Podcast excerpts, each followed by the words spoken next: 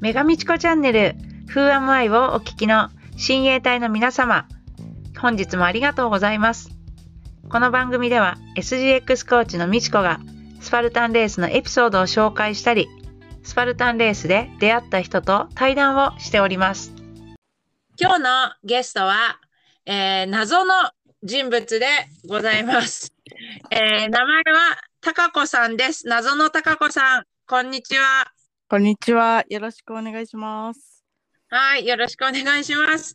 えー、たかこさん、はい。まず、このポッドキャストチャンネル、スパルタンレースでつながった人を紹介してるんですけれども、はいはい。でスパルタンレースつながりですよね。そうですね。そう、そうだと思います。だと思います。あのスパルタンレースを通じて、えーつながったんですが、はい。えっと、それ、それしか今のとこつながりがなくて、うん そう。で、あの、お会いしたこととかなくて、まあ、あの、Facebook でね、こう、交流がある仲なんですよね。そうですね。はい。はいたかこさん。では、え沖縄在住のたかこさん、はい。自己紹介をお願いします。はじめまして、皆さん。初めてのポッドキャスト。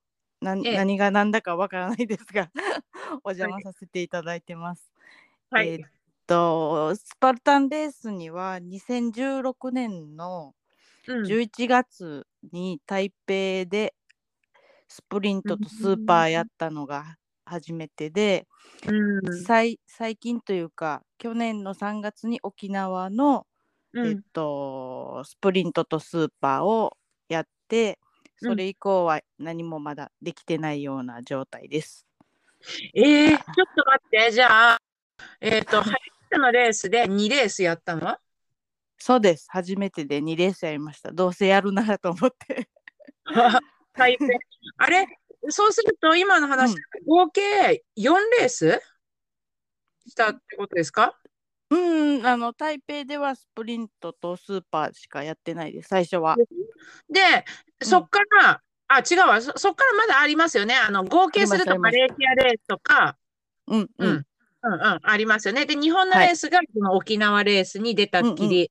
はいそれでススパルタンは今お休み中です。はいに新潟行こうかどうか考え中。新潟ね、ぜひ、あ、うん。新潟は確かに。で、あの、たかこさんはだから、うん。海外レースばっかり行っていて、はい。で、沖縄レースは、あの、たまたまその沖縄に住んでて、まあ、そういうきっかけかわからないですけど、うん。海外レースがメインのたかこさん。はい。はい。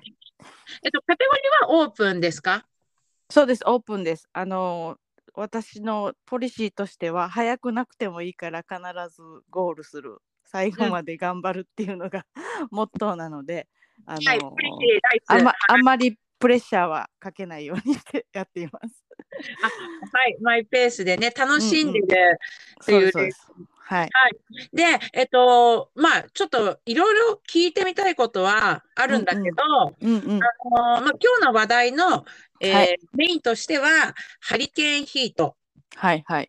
ハリケーンヒートのレースにもはい出たことがあるっていうことで、うんうんえーその話お話についてお伺いしたいんですが、うんでハリハリケーンヒートは2019年の台北のフーロンっていう、あのー町でやりました。これ4時間、ハリケーンヒートの 4, 4時間のええやつですね。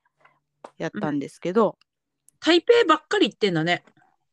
あの、マレーシアとかタイとかも行ったけど、ハリケーンヒートはたまたま台北でやっ行きましてたみようって思ったんそうそですかう。もうあのやるチャンスがなかったんですね。あのエントリーしたいなと思う、思いまああんまり距離的なこともあるし、何えあの何かどういうものなのかもわからなかったので、ちょっとはい。様子見て、で台北だったらあのいいかなと思って、うんこれもあんまり何も考えないでやりました。はい。なんか、面白いよね。この、えっと、今までさ、乾燥したハリケーンヒートの話の前に、うん、えっと、スーパー、スプリント、ビースト、はい、で、ウルトラも乾燥してるんですよね。乾燥してます。マレーマシアでレマレーシアでうん一回？2000 2018年のマレーシアでうん。ジョホールバルでやりました。そうです、そうです。あの、あの、そのレース私も出てたんですけど、うんうんうんあのコース2周してるっていうのも結構すごいんだよね。なんか暑くて大変なんだ。そうですよね。まあ、マレーシアだから暑いの。うんうん。うんうんでまあでも1周目で結構時間はカツカツだったんですけどまあはい。1周行けたらもう1回行けるかみたいな感じで、うんまあマイマイペースでい行ったらなんとかね行きましたっていう感じでしたね。うんあのさ、タイ、タイうん。のスパルタンレースって、うんどうあー、行ってる人いたかな？でも、あんまり聞かないんだよね。タイも暑いですよね。どんなレースでした？タイもパタヤだったんですけどなんおかあのゴルゴルフ場の横のうん。まだ何も開拓してないようななんかジャングルみたいなところをうん。走らされた覚えがあります。うわー、楽しそう。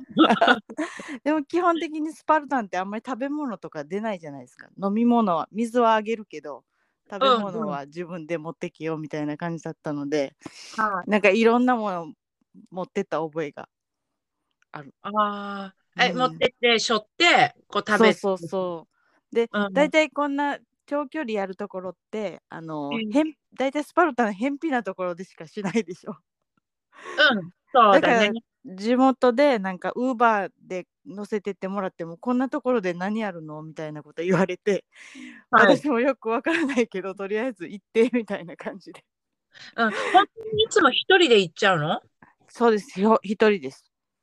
基本的に一人です、あ、うん。周りにもそんなにこういない、いまあ興味のある人がいないと。そうそうですね。いうわー、ないもともとマラソンはしてて、はい。あのフルマラソンとかええ。あのウルトラマラソンもやってうん、このあの沖縄の人は内地っていうんですけどこのおなんていうの日本の東京とか大阪とかそういうところには出かけてたんですけどはい。もうちょっともうその長距離にもちょっと飽きてしまってちょっはい。と別のことやりたいなと思って、スパルタンレースがに出会ったけど結局その時まだ日本でやってなくて、そしたらもう台北とかの方がまあこっちからだと沖縄本島からだとあのーうん安く飛行機も飛んでるのであんまり苦にならないんですよ。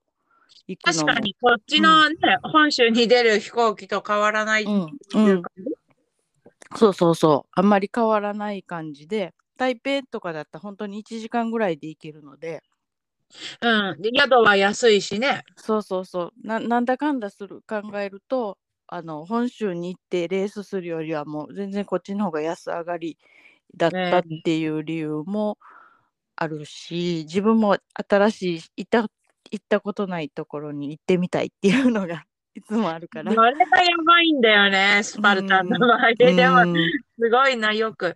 でも、2016年の11月とかだったら、はいはい私もマレーシアで、私もマレーシア在住だったので、たまたま、ああの、ま、あのスパルタンレースに出会っあたうんうん2016年のうんうん3月、ああ、そうかそうか、ちょっと私の方が前、前ではそうあるんですね。私11月だから台北へは。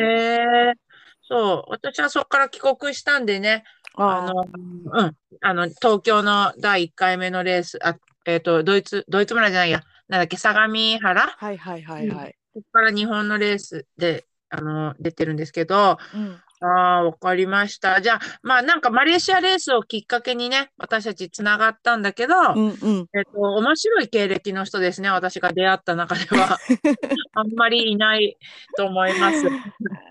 一人でそこまでやっちゃうなんて。スパルタンレースのせいだなと思うけど。あ、でね、えっと、何度かはい前のエピソードに出てくれた、うんあの、海外レースにやっぱり行った人のエピソードで、うんうん。見知らぬ土地に行っても、スパルタンレースのあのマークあるじゃない、ヘルメはいはいットロゴ。はいはい。うんうんそれを見ると、あ、うん一瞬こう自分が、あ、あの、安心するっていうの？はいはい。そういうのがあるよねって話になったんだけど、うんうんうん。全く何があるのか分かんないところにやっとそのマークを見た瞬間、あ、うん自分の居場所だっていうか、あと仲間がいるって思えない？うんスパルタンつながりの。確かに確かにあの最初は本当に誰もいいなく知り合いもいなくて一人で行ってたけど、うんあのー本当にこのマレーシア行ったの2017年のマレーシアはい。に行ったのきっかけですごい出会いが広がって、もうそれ以降はもうどこ行くにも基本的に飛行機は自分で取っていくけどあと宿のこととかあの、えその宿からこの会場までの交通手段のこととかは現地の友達が、うん。あの手配してくれてもう全然何も心配しなくていいよみたいな感じでいつも迎えてもらって本当にもう感謝しています。わあ、すごい。そう、スパルタンってそういうなんかつながりとかう何か引き寄せありますよね。そうそうそうそうつそう。あ、そうなんだ。それでそんなうんに海外レースをこなしてるっていうのは、あの、結構貴重な経験だし、こ今度、今、日本、関東の周りにも、えっと、うん海外レースって、いざ行こうと、やっとしてたのに、うんコロ、コロナになっちゃってね、はいはいはい。行けてないっていう人いっぱいいるから、うんうんまあでも、高子さんのような行動と、スパルタンのこう、つながりがあれば、うん。なんとかなるよっていうのは、絶対これ。絶対行った方がいいです。でもいいっぱい話しかけてくれる人と仲良くなってつながっていくと、本当にもう広がって。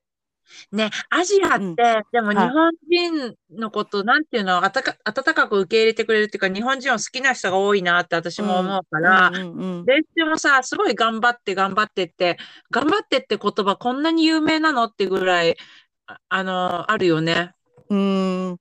だしなんかあのみんなこの香港の人とか台湾の人とか、まあ、アジア圏の人ってみんなまあ結局動きやすいからだと思うけどうん。あのよく会うんですよ。同じあこのレースで。名前はわからないけど顔見たことあって、あなた日本人でまたこっちに来てるの？みたいなので。わ、もうすぐなんか覚えてくれてるんですね。わ、だちょっと、わかった。高子さんって、かなりじゃあ有名人じゃないですか、アジアのレースで。い有名人ではないけど あや、の多分有名、有名、美智子とか。そんな他のレーサーなんか知らないよって感じで。多分みんなそんな感じで単独とかも、あの少ない人数で来ててチャレンジしてるからもううんあなんか助け合うというか別に助けてって言ってもないけど、うんああの助け合うみたいなところはすごいあると思そう、私なんて、うん。えっと、マレーシアレースの時に、う。うん。えっと、その時足つっちゃって苦しくて、なんかもあう、べそかきながら走ってるようなレース一回あったんですけど、うんうん。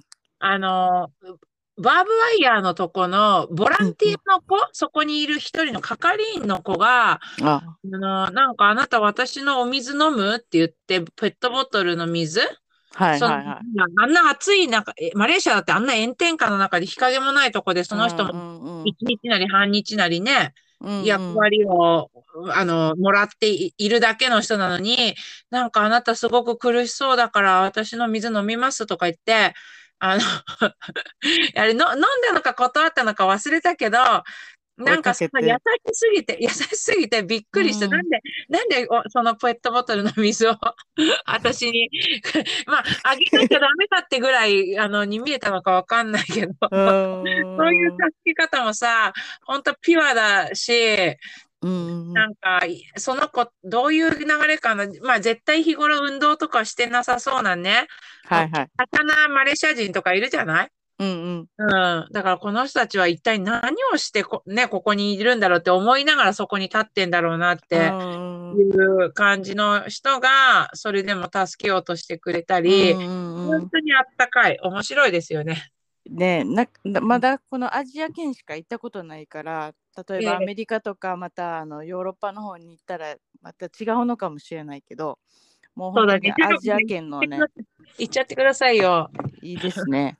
アメリカはね、アメリカレースは本当に楽しいです。あの、障害物が全然違いますから、ああそうなんだ。こっちでは経験できない、おまあ難しいのもあるし、面白いのもあるし、アメリカ人は、まあ、そのレースが厳しかったからだけど、私に向かって、あの、お前はここで辞めるんだったら、ヘッドバンドを今すぐ俺によこせとか、うんまあ、そういう 応援なのかわからないけど、あーはいはいはいはいはい。優しいっていうのとまた違ってたけどね、世界大会っていうね。ああ、そうなんだ。そうそう。じゃあ、ちょっと話戻さないと、ハリあケーンヒートの話を教えてください。まず、うん。一人で参加したんですか？そのメンバーって一人、日本人一人だった？日本人一人だったと思う。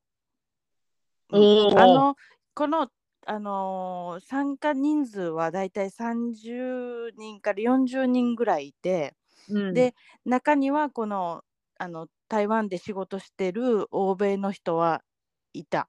で、はいまあはい。あのこの台湾の言葉もわかるし英語もわかるしっていうのであの入っていて、うん。で私は一応英語わかるわかるけどちょっぴりわかるっていう感じでまあ見ようみんながやることと同じことしてたらいいだろうっていうような考えでうん。入ったから、正直このクリップティアが何言ってるのか、いまいちわからないことがあって、なんて言ってるのってあの、他の人に助けを求めたこともありました。はい。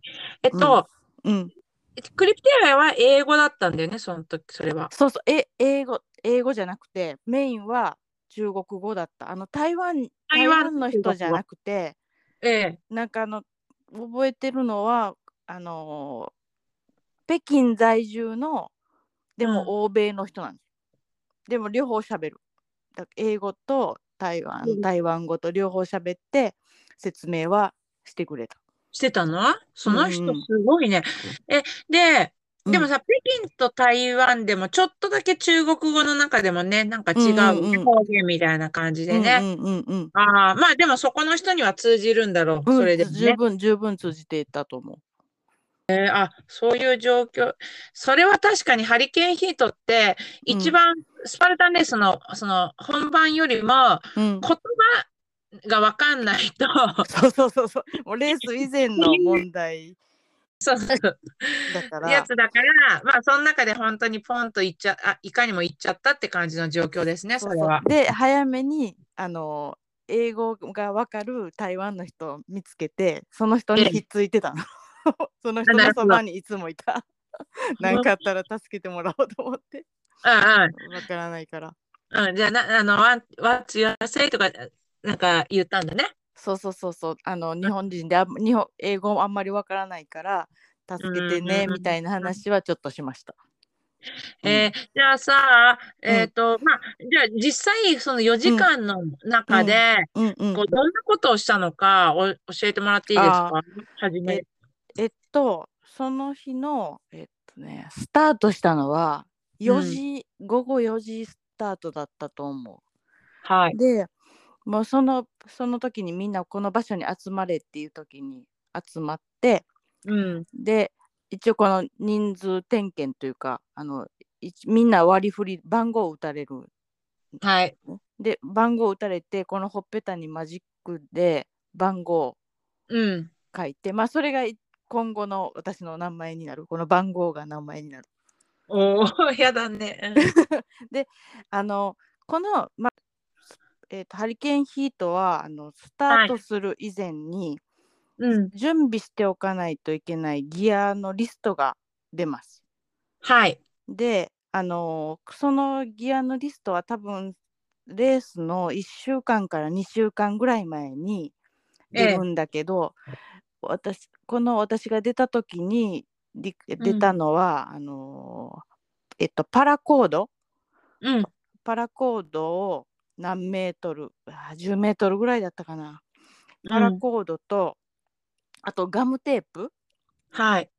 とあと発光リングって言ったら多分100円ショップとかで売ってるんだけどこうパキッと折ったら蛍光で光るやつ、うん。あれとあと携帯のあの、なんですかナイフ？あのねじ回しとかいろいろついてるじ。ゃないですか、スイスキャンプでアーミーみたいなそうそうキャンプで使うようなあれを持ってくるように言われてたんです。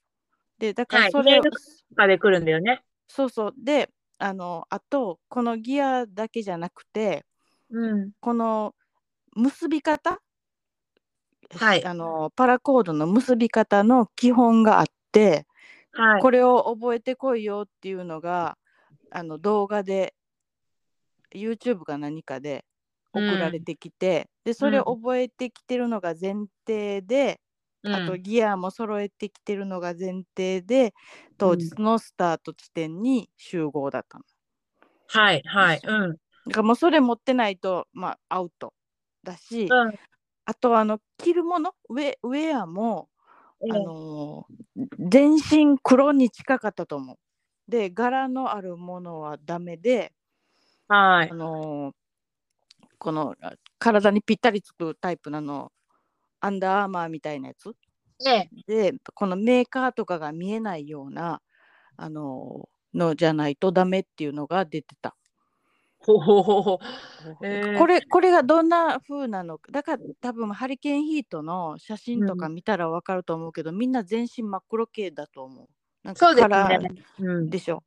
うんでそれプラスこの用意しあのリストに入ってるギアをうんバックパックに入れて、準備してからのスタートライン。あ、ね、ででも今回の、うんあの、この持ち物に、重りはないね。ウェイト系は。ウェイトはなかったとなかったはず。なかったなそう。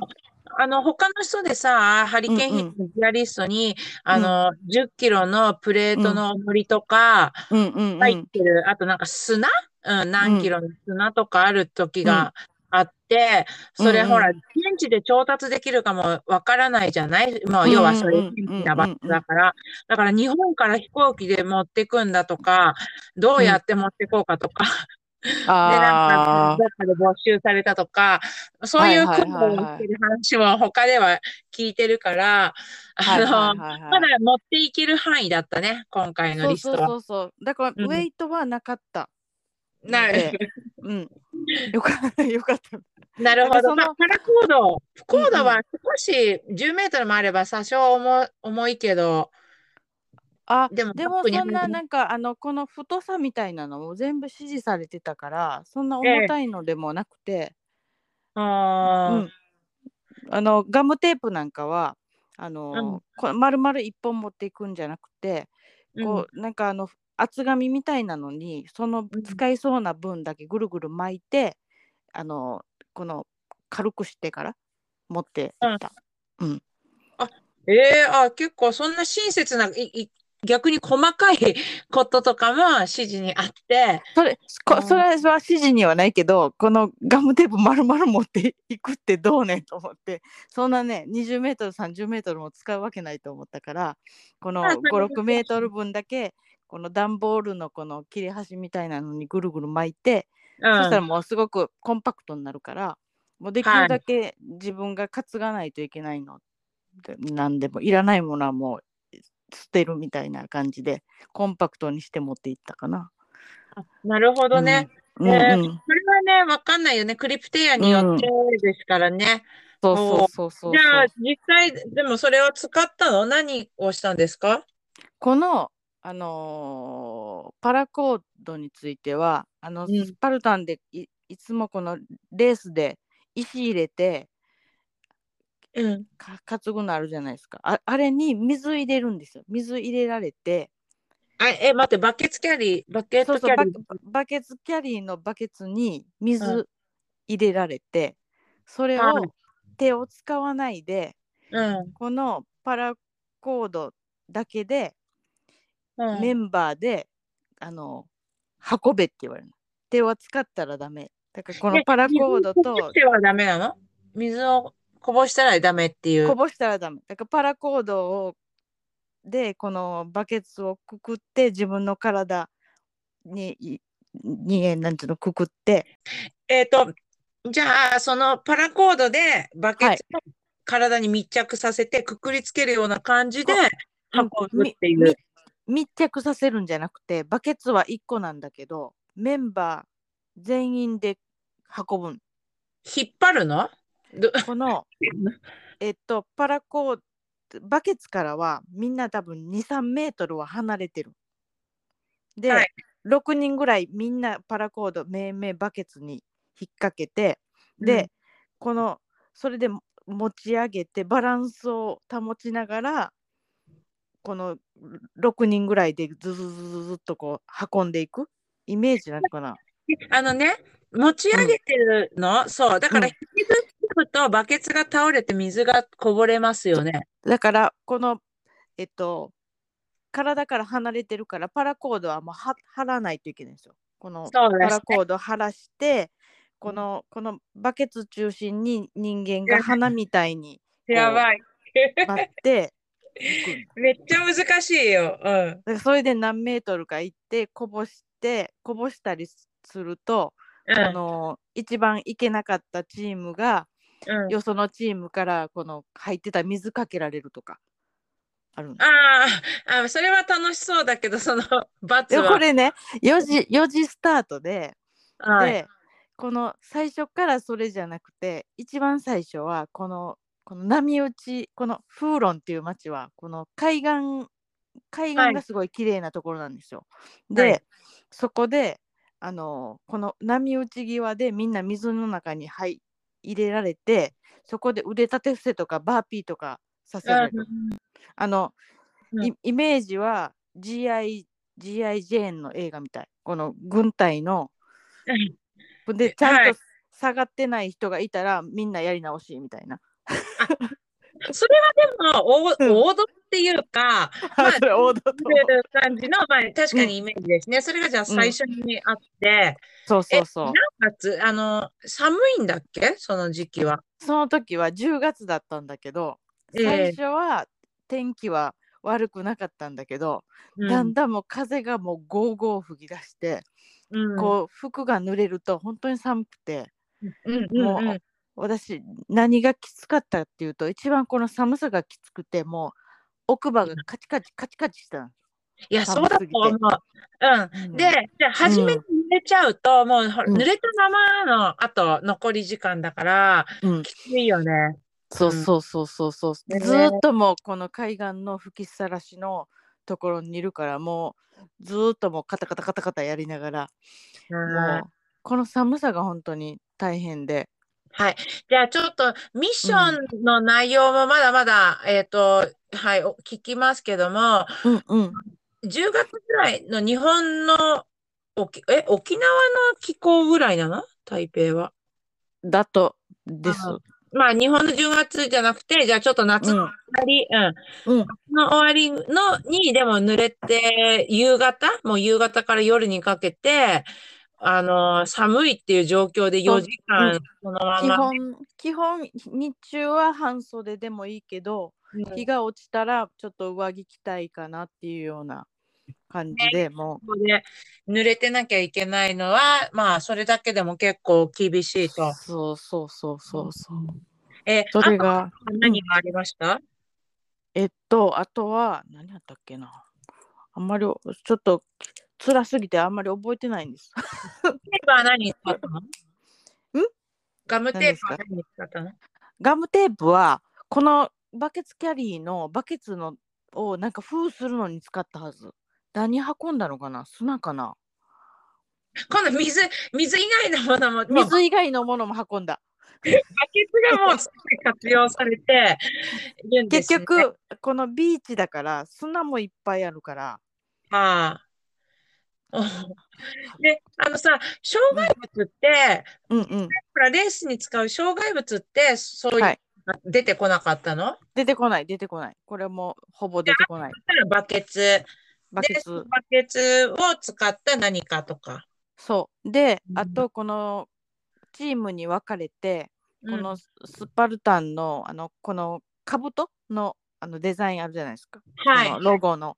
そメのロロゴを砂砂を使ってうんこの表現しろと上から自分たちはドローンで写真撮るからでよりいい方のチームはバーピーしなくていいけどダメな方のチームはバーピーさせるみたいなのでこれで多分1時間ぐらいやったはずこの砂で大きなあの10メートルぐらいのあの、うんなんですか？直ヘ径のルメットロゴ。ヘルメットロゴね。うん。そうそうそうそうロゴを入れてそれは2チームに分かれてやったかな。え、砂で何をす、ごめん、砂にの上に書くの？そこう持砂のく？砂を持ったりとか掘ったりとかして。ああ、で、より鮮明に、そうそうこう、そううまい。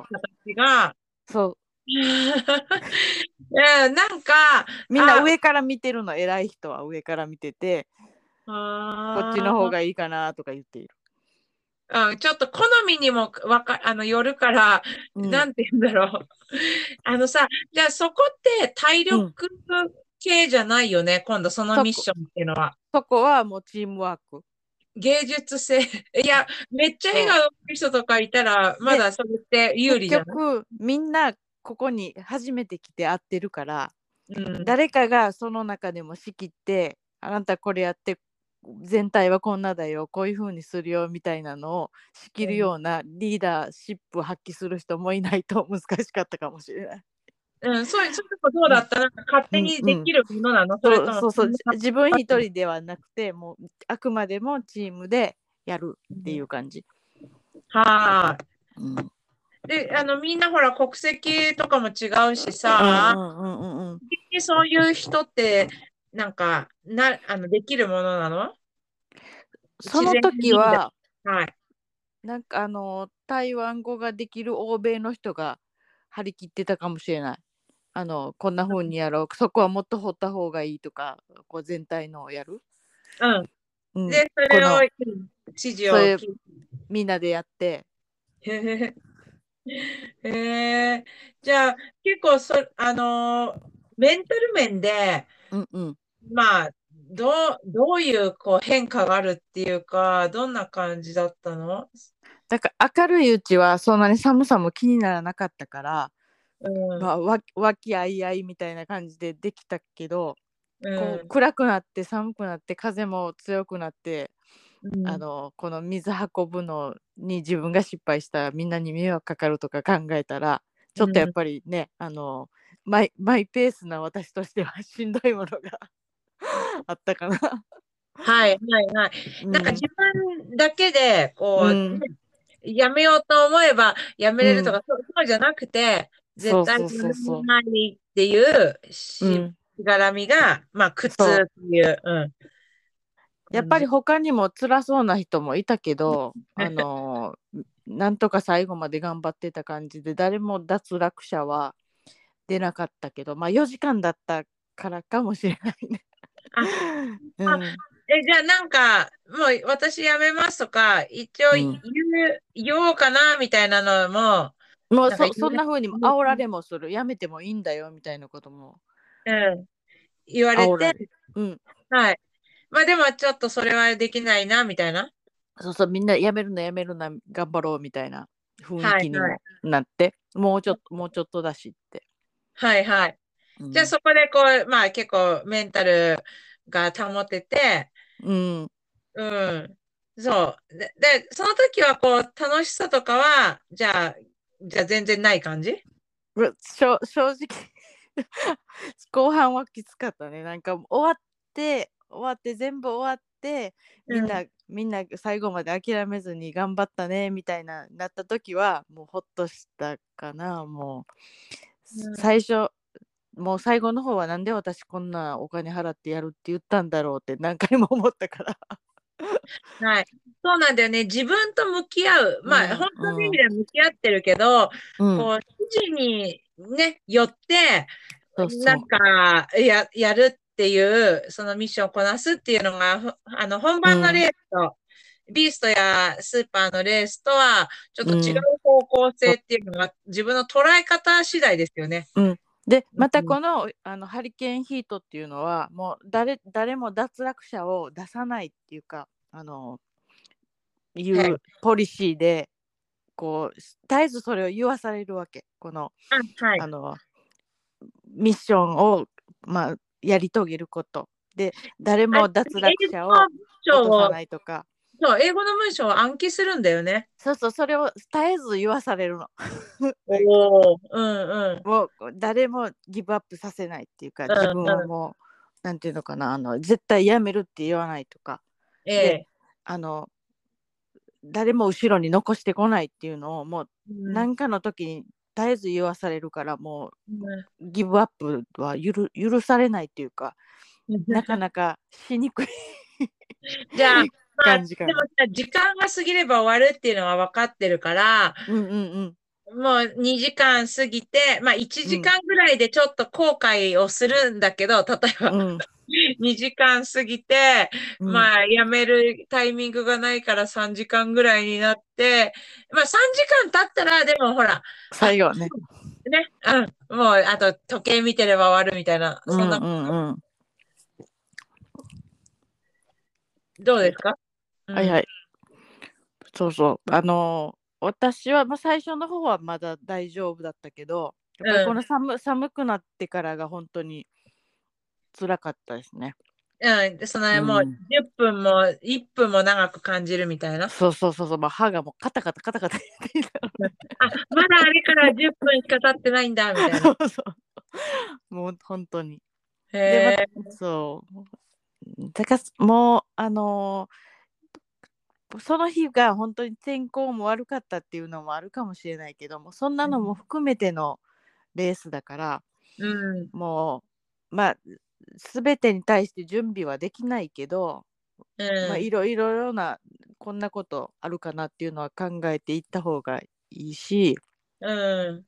まあ、あの、簡単にえできるような感じでは、まあ、メンタルの強さは求められるとは思はい。メンタルとか、ほら、発想力の、まあ、転換、その気持ちのう。持ちようの、物事のね、捉え方とかも試されるような気がするし。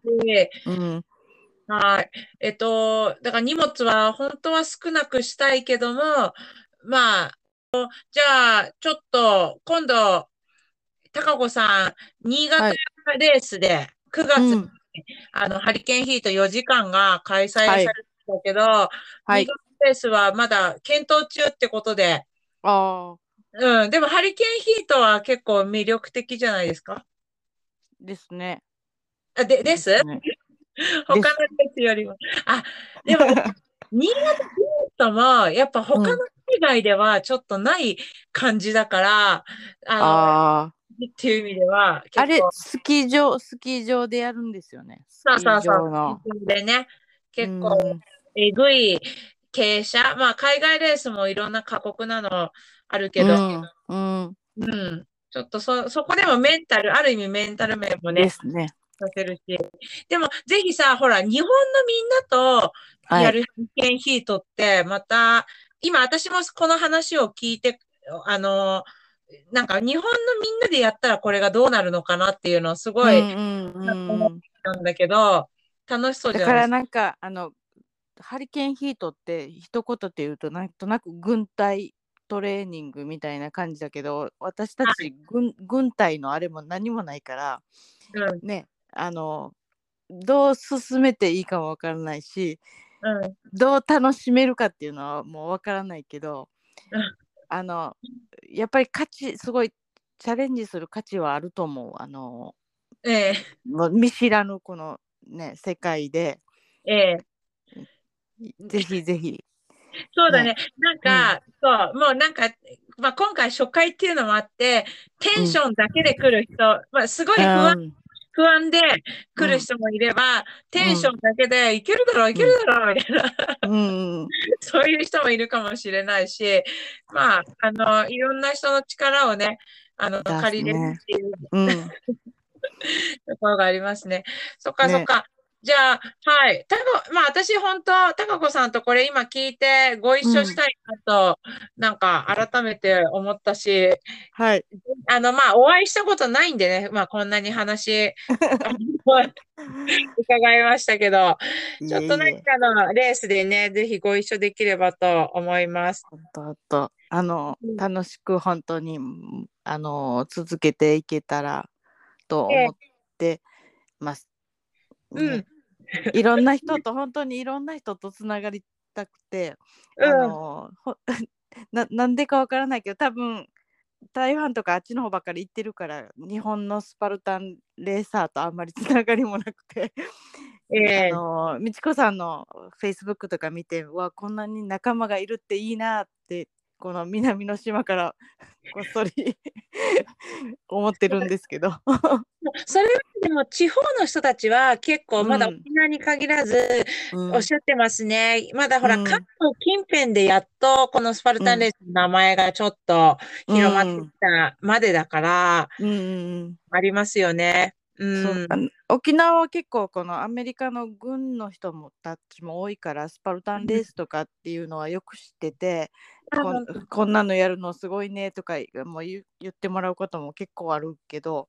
うん。でこの日本人ベースではそんなにねなあんまりあの広まってなくて、はい。どんなかねサスケみたいなの？とか言われるけど。そう。でもあの、風雲竹市場っていう表現の仕方もあるから、年代ちょっと昭和だけど。で30代の人とかは知らないけどね、その番組。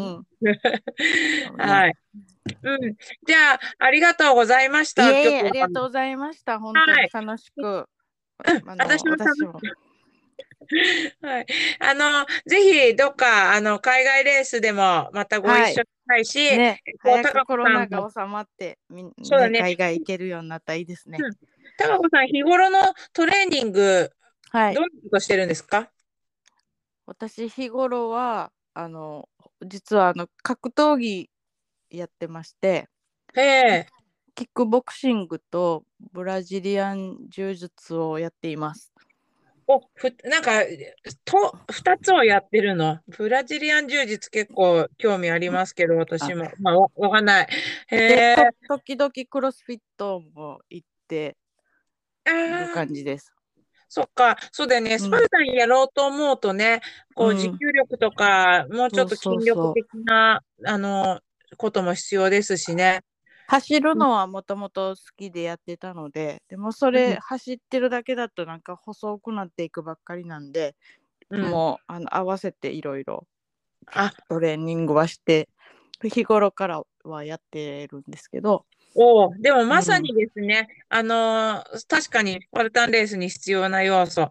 で、格闘技っていうのが、やっぱ、遠いようで、私結構スパルタン、うん、な要素で、こう、しうん、自重で動くものだったり、うんうんうん。そういうメンタルとか、自分と向き合うね、ところが共通してるんじゃないかなって思う時があるから、はいはいはい。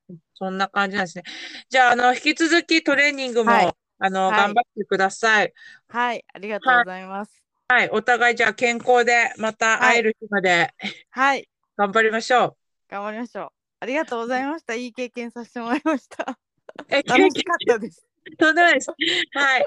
じゃあ、あの、本日は、まあ、謎の人物、沖縄の貴子さんなんですけれども、はいえーハリケーンヒートの貴重な経験談をお伺いしました。ありがとうございました。何か聞きたいことあったら、あの、みちこさんに聞いて私につなげてもらえばお答えできると思います。はい。はいスパルタンつながりで行きまはい。よろしくお願いします。ありがとうございました。ありがとうございました。はい、どうも。